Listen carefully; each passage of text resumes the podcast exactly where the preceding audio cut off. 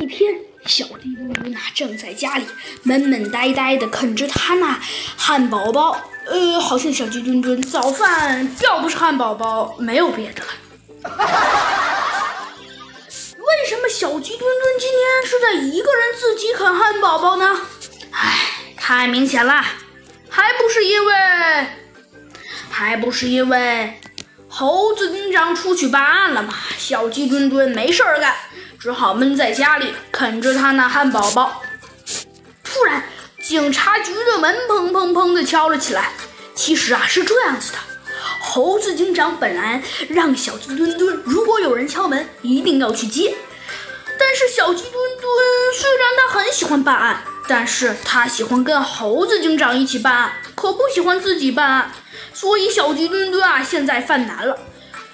他自己到底是去去把门打开，还是不去把门打开呢？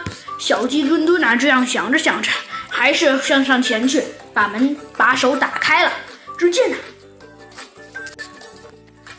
门口啊站着一只非常非常高的长颈鹿。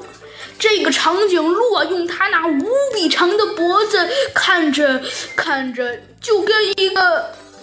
呃，看着就跟就跟一个五十厘米的小朋友那样说话的。你好，小飞机。小鸡墩墩的抬头看着这个身高特高的庞然大物，往后连续倒退了几步。小鸡墩墩呢，这才说道：“呃，你好，长颈鹿先生。你说什么？”呃哦嘿，呃对不起，我说你好，长颈鹿先生。嗯呃，对不起，请你再说一遍。你好，长颈鹿先生。呃呃呃，呃你好，小飞机。